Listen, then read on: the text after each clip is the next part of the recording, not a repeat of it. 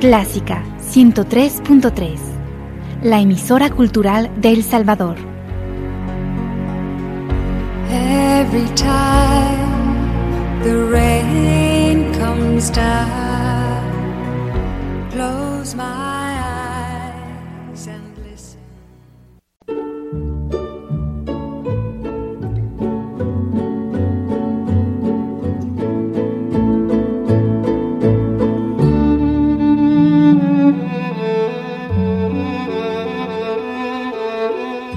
Usted sintoniza Clásica 103.3.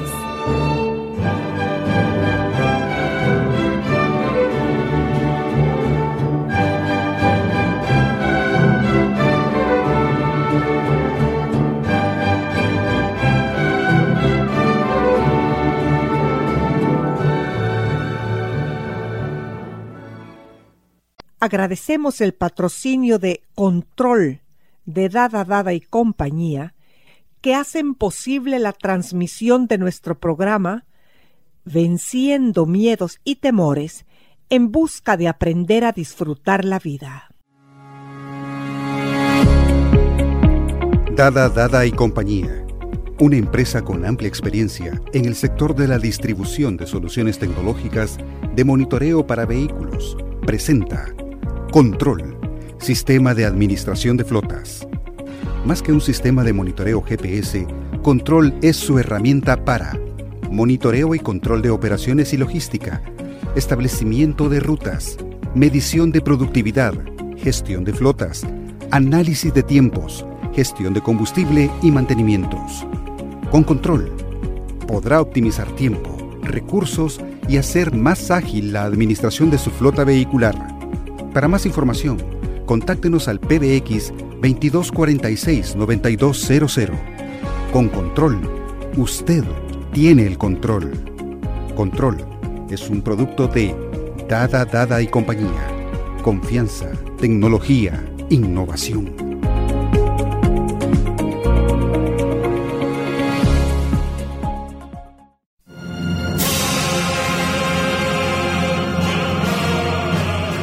Una vez más, bienvenidos y bienvenidas a este programa, el que nos ayuda enormemente a conocer los caminos tan difíciles de descifrar de la mente y hasta donde los psicólogos y psiquiatras han podido llegar a través de los descubrimientos de la ciencia. Licenciada Valiente, ¿cómo está este día en nuestros estudios? Bienvenida. Muchas gracias. Para mí es un gusto estar aquí de nuevo y colaborar con ustedes con este programa. Gracias a ti.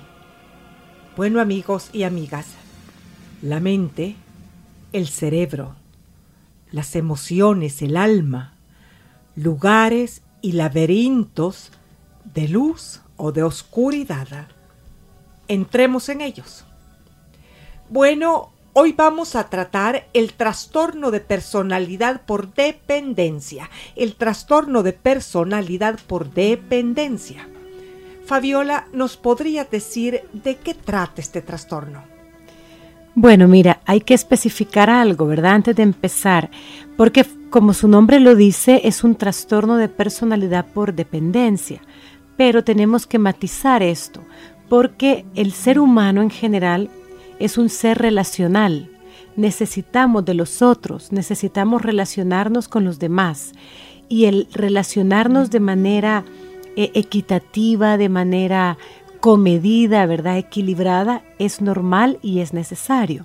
Ahora, cuando la persona cae en una dependencia excesiva, esto es lo que resulta problemático. ¿verdad? El grado extremo de dependencia hacia las relaciones con los demás es lo que se ha dado en llamar el trastorno de personalidad por dependencia. ¿Y esto es dependencia hacia una persona o dependencia hacia varias personas? Claro, la persona dependiente crea vínculos de dependencia de los que él considera más fuertes o de los que considera más estables que él o que ella. Y cuando esto se convierte en un trastorno de personalidad, todos son considerados superiores. Todos son más fuertes que yo, piensa el dependiente. Ah. Entonces crea vínculos de dependencia con todas las personas. Upa, ajá, ajá. No es solo con las que tú admiras, sino que admira a todos y a todas. Así es, toda persona es considerada mejor que él, ¿verdad? Ella es mejor que yo o él es mejor que yo, sabe más, es más fuerte, lo necesito para que cuide de mí. ¿Y cuáles son, según la comunidad psiquiátrica y psicológica, los criterios que debemos conocer para saber si estamos o no frente a un posible diagnóstico de este trastorno? Bueno, mira, primero vamos a definirlo, ¿verdad? La comunidad psiquiátrica y psicológica define el trastorno de personalidad por dependencia como aquel que caracteriza a las personas que tienen una necesidad excesiva y general, fíjate, de que se ocupen de ellas. No es una necesidad puntual en un momento vulnerable, en un momento débil de la vida, sino que es una necesidad general y excesiva que tiene la persona de que cuiden de ella. Y esto le da lugar a un comportamiento de mucha sumisión, se vuelve muy sumiso a los demás y teme mucho separarse de ellos. Entonces hay un temor a separarme de los demás y por lo tanto tengo que estar adherido, ¿verdad? Pegado a ellos. Los necesito constantemente. Eso es lo que piensa el dependiente. Hay ocho criterios que definen el cuadro y si hay presentes cinco de ellos, se hace el diagnóstico. Vamos a mencionar estos ocho criterios. El primero dice, la persona tiene dificultades para tomar las decisiones cotidianas si no cuenta con un excesivo aconsejamiento y una reafirmación por parte de los demás. Fíjate, las pequeñas decisiones cotidianas que estamos eh, de alguna manera invitados todos a hacer en la vida, ellos necesitan que los aconsejen y les reafirmen de que tienen la razón, que, han decidido bien, que lo que van a hacer está bien. Para no sentirse inseguros. Así es. Un segundo criterio es, hay una necesidad de que los otros, ¿verdad? el resto de las personas, asuman la responsabilidad en las principales parcelas de su vida. Es decir, que los demás me cuiden. Que ellos tomen mis decisiones. Sí, que se hagan cargo no solo de ayudarme a tomar decisiones y afirmarme mucho y aconsejarme mucho para poderme animar a tomar una decisión, sino que además que me cuiden, ¿verdad? que sean responsables de mí, como un niño. Como un niño, como un niño pequeñito. Así es. El tercer criterio es tienen dificultades para expresar el desacuerdo con los demás debido a un temor, fíjate, a perder el apoyo o la aprobación de los demás. Que desagrade lo que digo y me quiten el apoyo. Así es. Entonces yo no expreso ninguna opinión ni doy mis criterios personales cuando sospecho que pueden estar los demás en contra o no gustarles, pueden desaprobarme. Entonces me quedo callada o me quedo callado. Pero yo tengo una pregunta ahora que decís eso. Y se vuelven sumisos, no quieren desaprobar a los demás, pero hay personas que, lo, que reclaman ese cuido caprichosamente. Claro, es que hay diferentes estilos dentro de la personalidad dependiente, ¿verdad? El que puede ser mucho más sumiso que otros y otros que pueden pedirle esta ayuda, este apoyo de forma más enérgica.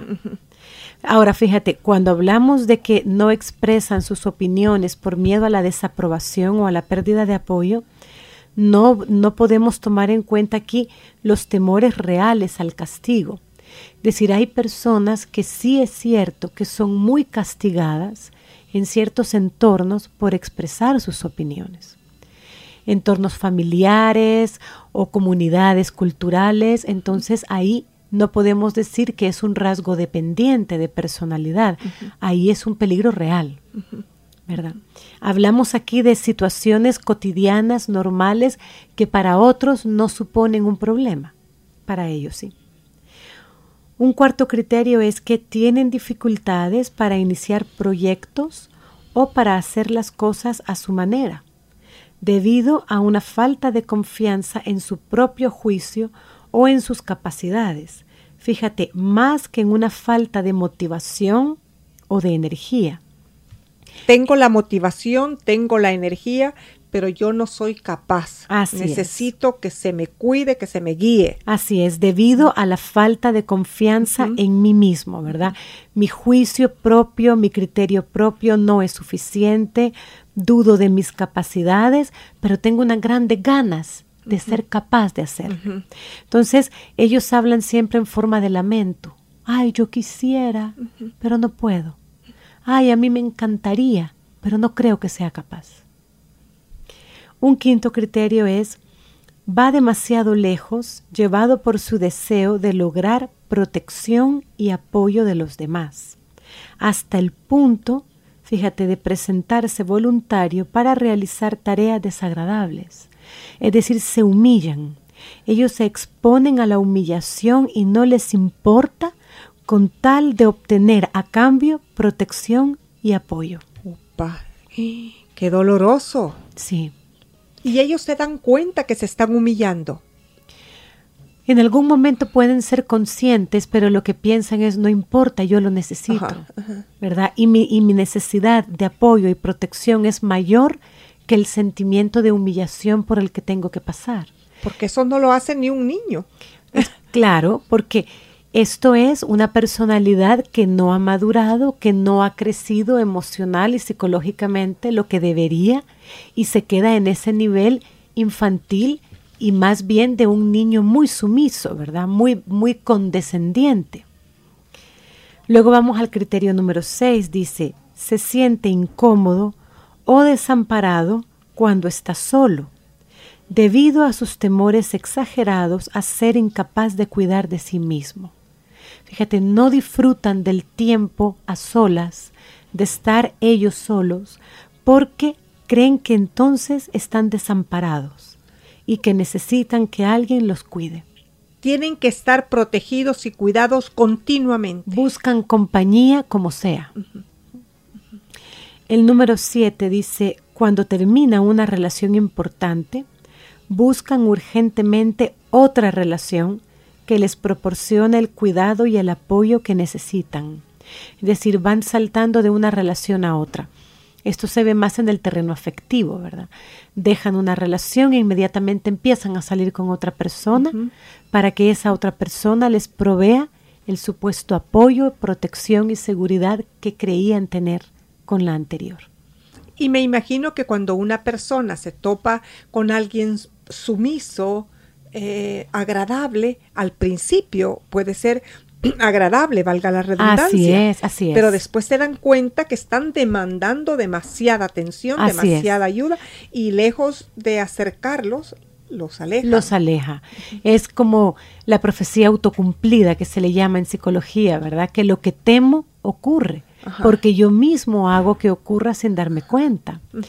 Y lo que tú has dicho, fíjate, el dependiente, a diferencia de otros trastornos de personalidad que pueden ser más egocéntricos, más petulantes, el dependiente es encantador. Es dulce, es apacible, es sumiso. Entonces, en un principio, En un principio. gusta, ¿verdad? Gusta ese estilo de persona. Y han de dar deseos de protegerlo o de protegerlo. Como frágiles, te pueden inspirar ternura, Sí. pero empiezan a demandar, a demandar, el apoyo que tú das no es suficiente, necesitan siempre más, porque si no se angustian, se entristecen, se deprimen. Entonces los demás llegan a sentir realmente una carga, porque no pueden vivir su propia vida. Tengo que cuidar a un bebé mayor. Sí, así Sí. es, así es. Esa sería una buena descripción.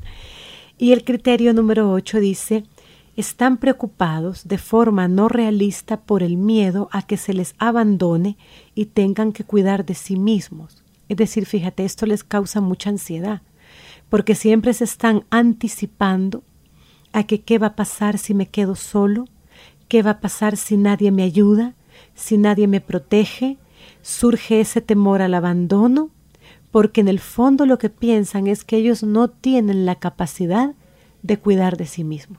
Y la vida es así, porque aún en un matrimonio estable, con hijos y, y- todo lo que se pueda desear, los hijos se casan La pareja puede fallecer y llega un momento en que está solo o sola. Así es.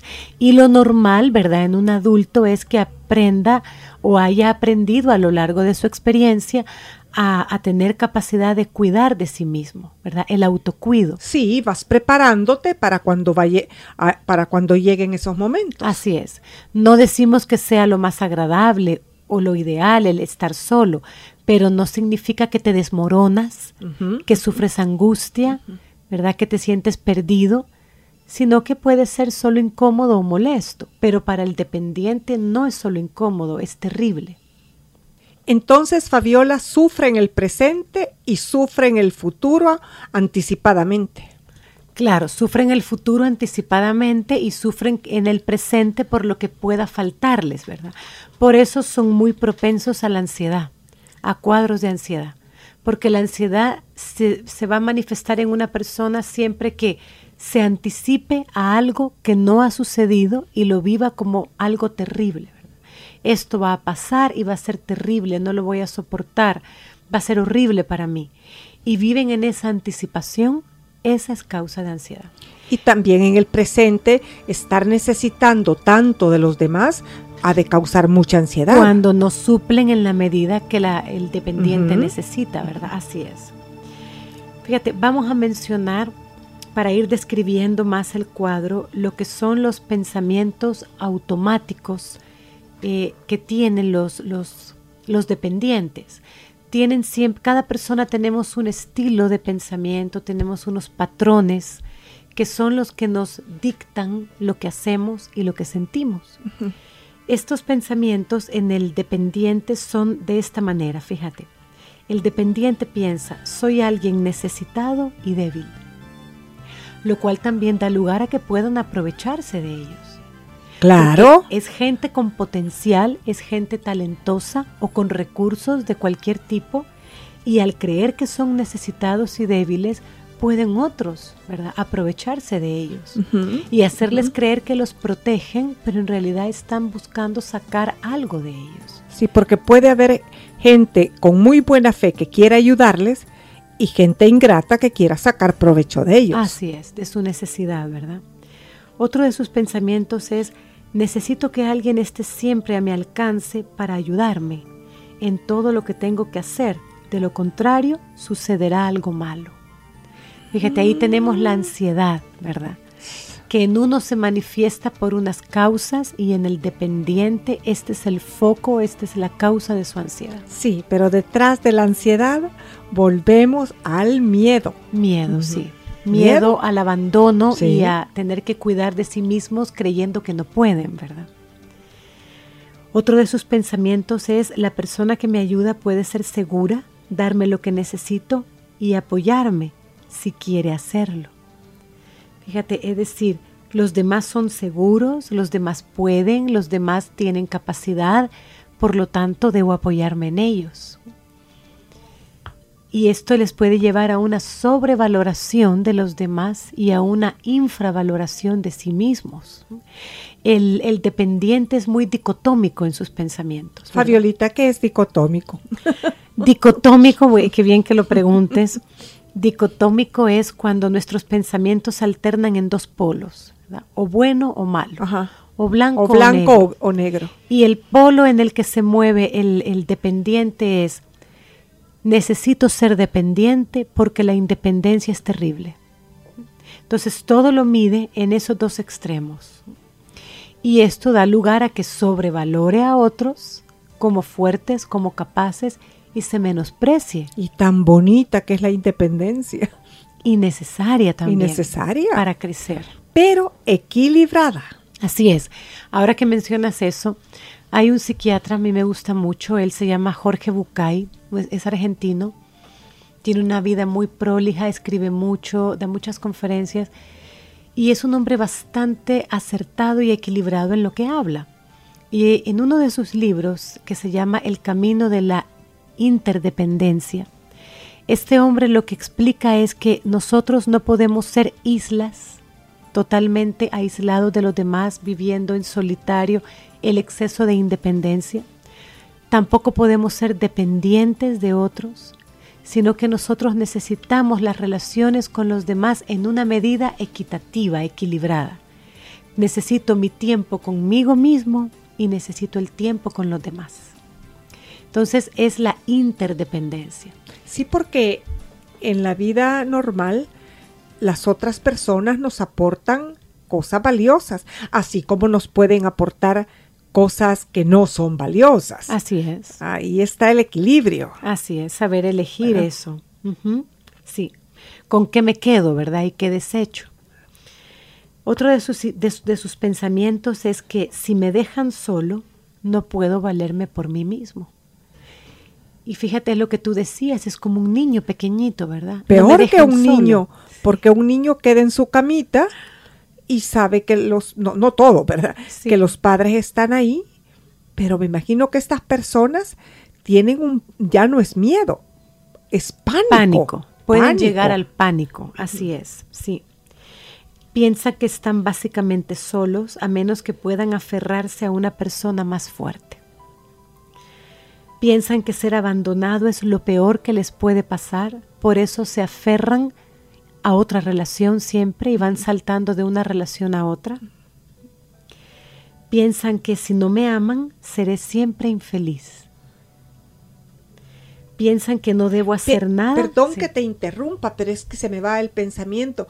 Pero si uno no se ama a uno mismo, ¿cómo puede ser amado o amar a los demás. Así es. Si la gente nota que yo no me amo a mí misma, es muy difícil que me amen. Así es, entonces no puedo ser feliz. Entonces es bien contradictorio. Lo es, porque el principio que tú has dicho es parte del equilibrio. Si yo me amo a mí mismo, me considero, me respeto a mí mismo, eso se refleja. Ah, claro que sí. Y los demás entonces responden a eso que les estoy reflejando y me valoran y me aprecian y en las relaciones más cercanas eres querido, ¿verdad?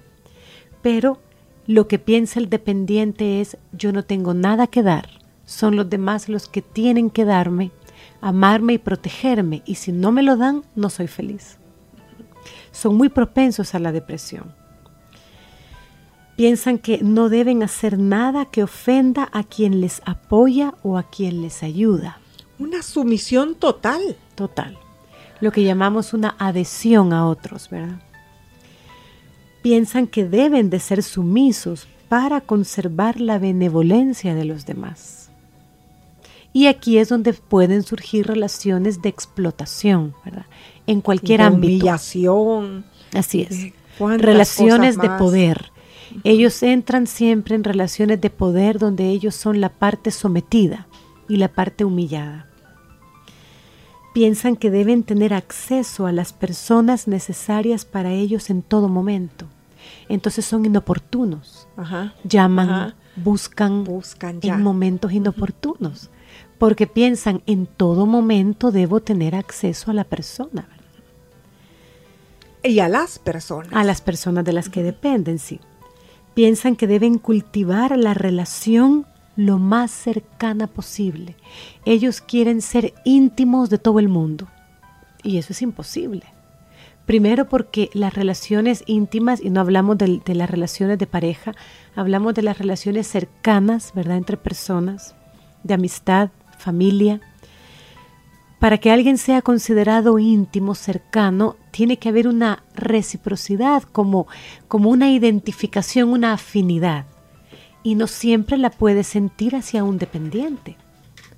Fabiola, pero hay áreas de la intimidad que aunque las personas sean íntimas y cercanas, no se pueden compartir. Son cosas tan profundas del alma que yo no, tú sos mi hija y sos psicóloga, pero yo no te puedo ir a cargar con algo tan profundo de mi alma, ni a ningún hijo ni a ninguna amiga. Sí, hay cosas... Lo a una pareja, pues. Sí, lo que tú estás diciendo tiene que ver con que hay espacios del alma, hay espacios de nuestro ser interior que son para nosotros. Así es. ¿Verdad? No sabemos a veces compartirlo con otros o no es el momento. Lo estamos como asimilando, lo estamos procesando con nosotros mismos y tenemos derecho a espacios donde solo entramos nosotros y no creer que esto es falta de honestidad o falta de sinceridad o falta de entrega en una relación cercana, ¿verdad? Pero esto el dependiente no lo entiende. Él no tiene esas áreas. Imagínate que puede llegar a cargar a una persona con problemas tan profundos del alma que esta persona trate de huir. Así es. Y yo creo que muchas relaciones de amistad el dependiente las pierde por esto. Claro. Teniendo el encanto suficiente, las pierde. Sí. Piensan también que no pueden tomar decisiones por sí mismos, entonces siempre están buscando consejo. Pero fíjate, son tan inseguros que aun cuando tú les aconsejas o encuentran ese consejo en alguien, no toman decisiones. Porque siguen valorando si será adecuado hacerlo o no.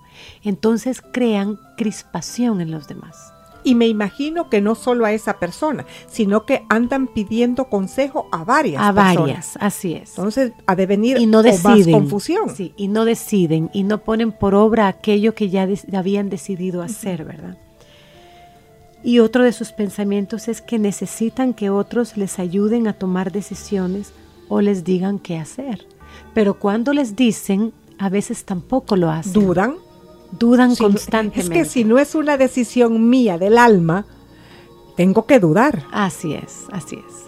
Y puede frustrar a los que les dan eh, protección, ¿verdad? Aquellos que de alguna manera los protegen porque se sienten importantes para ellos.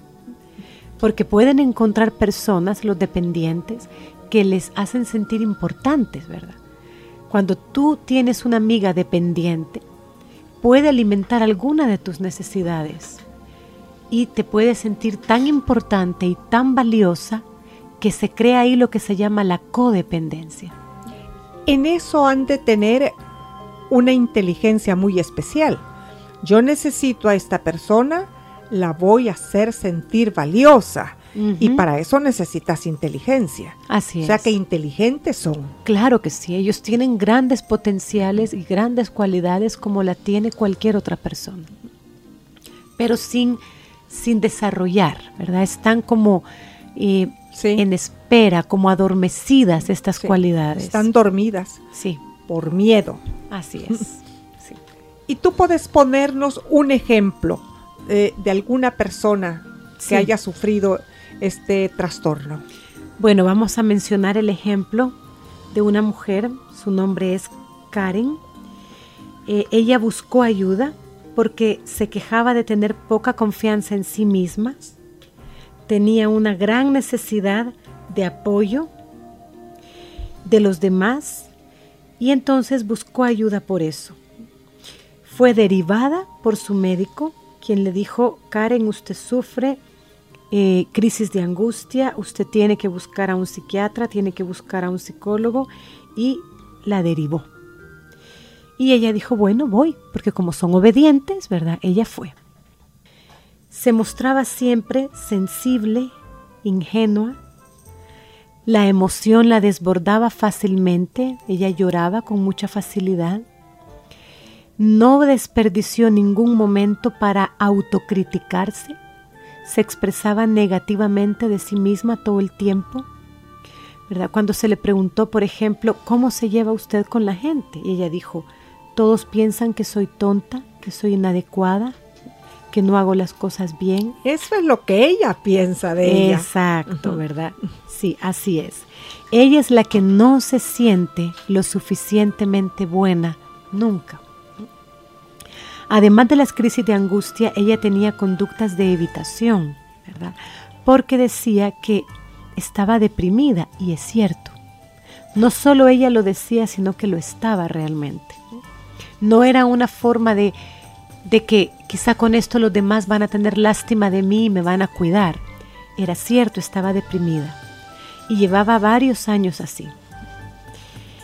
Bebía, fíjate, es otro de las formas de escape, ¿verdad? De evitación. Bebía, aunque ella no se consideraba una persona alcohólica, pero bebía para adormecer todo el malestar Pero que iba a llegar a ser porque el alcohol es progresivo. Así es. Fíjate, su primer matrimonio había durado 10 años, aunque Karen dice era un infierno. Su esposo tuvo relaciones extramaritales y además la maltrataba verbalmente. Ella quiso dejarlo varias veces, pero cedía y se quedaba porque él le rogaba y le insistía que volviera con él. Cuando realmente tomó su decisión ya no pudo más y se divorció. Conoció al que ahora es su actual esposo, pero lo conoció a las pocas semanas e inició una relación con él. Es decir, no puedo estar Para no sola. estar sola, para sentirse protegida, qué angustia estar sola. Así es, ¿verdad? Y fíjate que venía de una mala experiencia. Venía realmente de una relación abusiva donde necesitaba sanar, necesitaba darse un tiempo, vivir el duelo de la ruptura, del maltrato. Lo normal era hacer su duelo por el divorcio, por las épocas de maltrato que había vivido. Sin embargo, ella rápidamente busca un sustituto que se haga cargo de cuidarla y protegerla. ¿verdad? O sea que el miedo era más grande que todas estas necesidades y que todo razonamiento. Así es, porque lo que Karen manifestaba es que ella necesitaba que otros tomaran las decisiones importantes de su vida y que ella estaba de acuerdo siempre con quien estuviera a su lado en ese momento para evitar conflictos. Tenía miedo de que la dejaran sola y que entonces ella tuviera que cuidar de sí misma. Así que rápidamente buscó una relación que sustituyera la que estaba dejando. Sin analizar a esta persona, sin conocerla. Así es, así es. Fíjate, tienen una, una vida emocional infantil, muy proclives, muy dados a crear apegos, ¿verdad? Y claro, lo que decíamos antes, se muestran dulces, amables, tiernos y da lugar a que los demás en un primer momento sientan ese deseo. Pero es lo que decíamos, en un primer momento. Así es. Pero cuando te das cuenta que la demanda es tan grande, tendes a huir. Así es, sí. En el caso de Karen, fíjate, ella buscó ayuda por lo que decíamos al principio, crisis de angustia, y también había demostrado comportamientos evitativos, ¿verdad?, durante mucho tiempo. Y ella reconocía que muchos de sus problemas venían desde hacía muchos años. Ella sabía que tenía crisis de angustia, pero no sabía por qué. Y eso fue lo que, lo que hizo que buscara ayuda, ¿verdad? Y eso nos, sucede a todos. Así es. Fíjate, no le gustaba hacer cosas sola y por lo menos desde muy jovencita, dice, desde muy adolescente, ella recordaba haber tenido este pensamiento de no soy buena. La principal distorsión de pensamiento, ¿verdad? Distorsión cognitiva en este caso, es el pensamiento dicotómico con respecto a la independencia, ¿te acuerdas que lo mencionamos sí, antes? sí, sí. ¿verdad? Y lo vemos en el caso de ella. Ella cree que ella es completamente una persona desvalida y dependiente. Porque si no es eso, entonces se convierte en una persona independiente que se queda sola. Fíjate, ella asociaba el ser independiente a soledad. No veía un grado medio en estos dos estados. También presentaba un pensamiento dicotómico en cuanto a sus aptitudes, ¿verdad? Hacen las cosas o totalmente bien o las hacen totalmente totalmente mal. mal. Entonces necesitan ese apoyo, ese aconsejamiento continuo, ¿verdad? Ese eh, que los demás intervengan para asegurarse de que lo hagan bien. O sea que no son capaces de decir, hice esto, no lo hice muy bien, lo hice regular, voy a tratar de mejorarlo. Así es, ella eso no se lo permite, como se- no se lo permite ningún dependiente, ¿verdad? Entonces, el tratamiento con ella fue avanzando en la medida en la que ella fue entendiendo que la independencia no era lo que ella había entendido y que podía ir haciendo como tareas graduales, como irse aproximando gradualmente a, a formas de hacerse cargo de sí misma, eh, hacer cosas por ella misma, hacer pequeñas tareas y comprobar que las había hecho que las bien. hacía bien Sí, fíjate, es como irle enseñando a una niña. a un niño. Sí. Ahora haz esto y comprueba qué tanto te equivocaste. Y ella decía, no, en realidad no estuvo mal, no lo hice tan mal, algo hice bien. Entonces eso la animaba a seguir haciendo. Y, y estas personas padecen de sentimiento de culpa cuando ellos creen que no han hecho las cosas bien. Claro, se sienten tremendamente inútiles. Fíjate lo que decía ella, ¿verdad? Que siempre había tenido la idea de que ella no valía nada, de que ella no era nadie y que por eso siempre necesitaba que alguien más fuerte o mejor que ella la cuidara. Ya estoy visualizando a los padres. Sí, claro, ahora vamos a ese punto, ¿verdad? Porque el miedo, Fabiola, como te dije antes, nos sucede a todos. Tenemos temores, tenemos miedos, pero no a este nivel. Así es. Pero muchas veces no sabemos el origen también. Es cierto.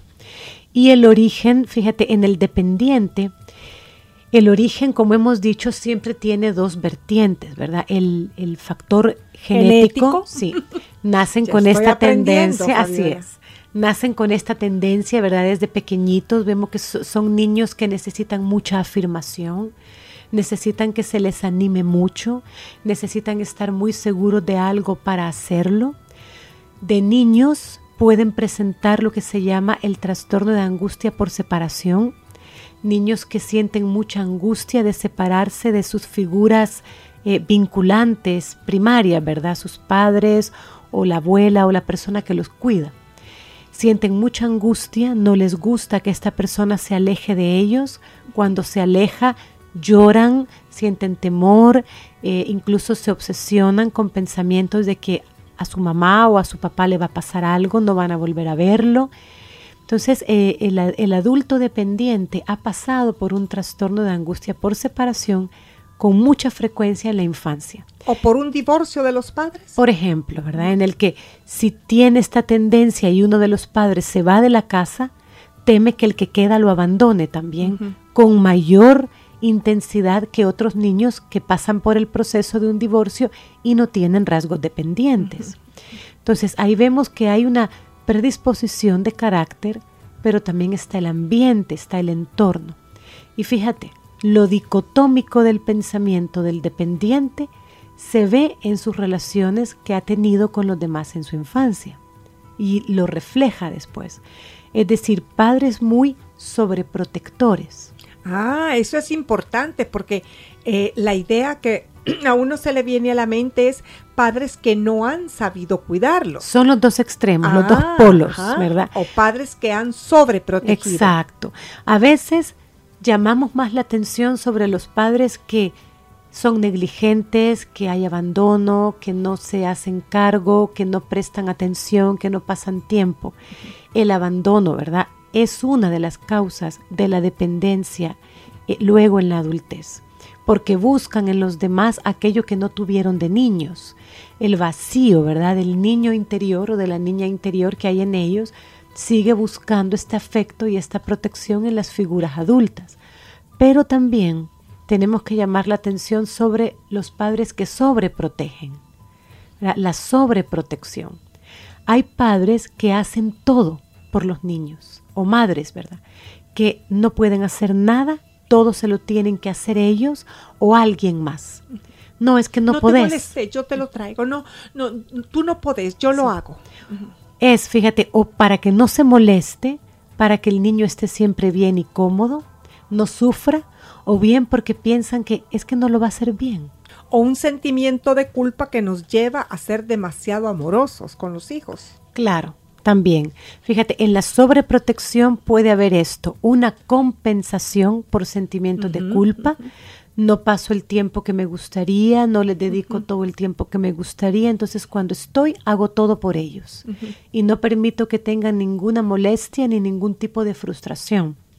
Pero también pueden ser padres que subestiman el potencial o la capacidad de sus hijos y por eso los sobreprotegen.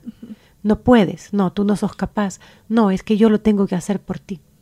En el fondo, inconscientemente lo que estamos buscando cuando hacemos esto es que me necesiten.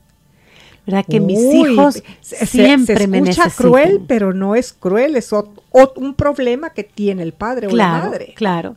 Necesito que me necesites. Ajá. Entonces siempre te voy a inculcar esa necesidad de mí. Y ahí están las relaciones de codependencia, ¿verdad? Yo necesito que me necesites y el hijo cree que él es el que necesita a sus padres, pero son sus padres los que lo necesitan a él. Y estas relaciones se pueden crear en diferentes áreas de la vida. Entonces, ahí vemos, fíjate, siempre el desequilibrio en las relaciones nos desequilibra interiormente. El exceso de protección, por lo que hemos dicho, culpa o subestimación de las capacidades de los hijos, o el abandono, el rechazo, el, la ausencia, ¿verdad? Negligencia. O sea que todo en la vida es un delicado equilibrio. Exacto. Ahí estamos, en la búsqueda y procurar, ¿verdad? Cada uno de nosotros en la medida de lo posible ese equilibrio. Equilibrio emocional, equilibrio mental.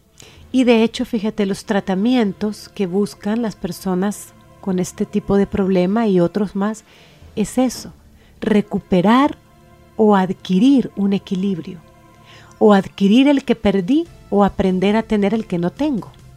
Pero qué dicha poder tener a un psicólogo o una psicóloga que nos oriente en esto. Sí. Porque en décadas anteriores era muy raro ir donde un psicólogo o una psicóloga y entonces uno lo tenía que aprender a través de la escuela de la vida. Sí, y a veces pasabas demasiado tiempo en ese aprendizaje, ¿verdad? Sí. Cuando alguien puede mentorearte, puede, puede guiarte para que el proceso sea más rápido y más fácil también.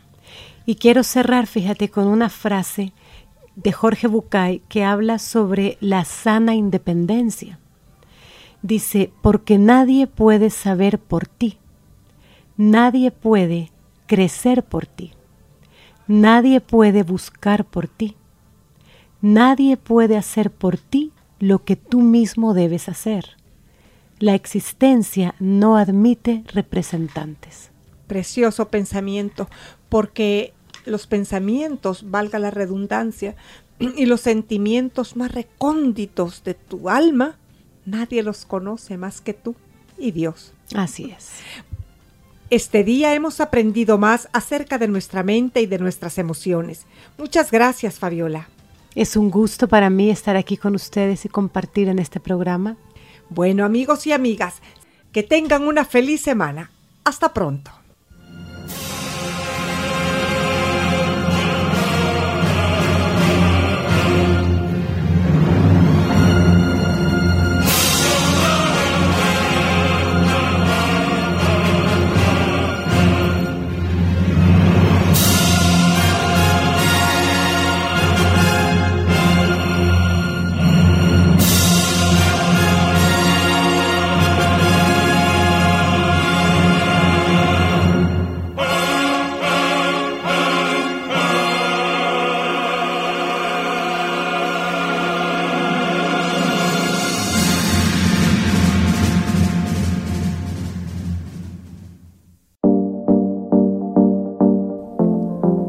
Dada, Dada y compañía. La tecnología en sus manos por más de 93 años presenta MedHouse. Soluciones tecnológicas médico-hospitalarias. Anestesia, ventilación mecánica, ventilación de emergencia, cuidado neonatal, imágenes médicas, ventilación para cuido en casa, monitoreo de paciente, fisioterapia, rehabilitación, ortopedia blanda Contáctenos al 2246-9266 y conozca nuestras soluciones biomédicas, programas de mantenimiento preventivos y correctivos, asesoría y capacitación. O visítenos en nuestra sala de ventas ubicada en 21 Avenida Norte y Tercera Calle Poniente, edificio Ericsson San Salvador. MedHouse, soluciones médico-hospitalarias, una división de Dada Dada y compañía. Confianza tecnología, innovación.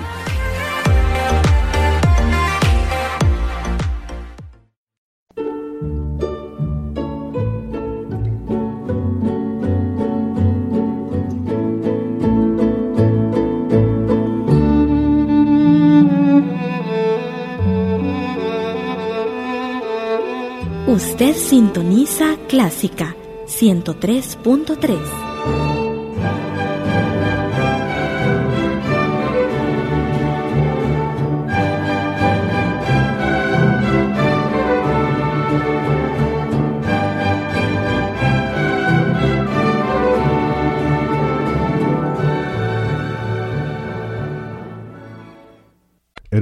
de las grandes orquestas, un podcast de Radio Clásica El Salvador, www.radioclásica.com.sb.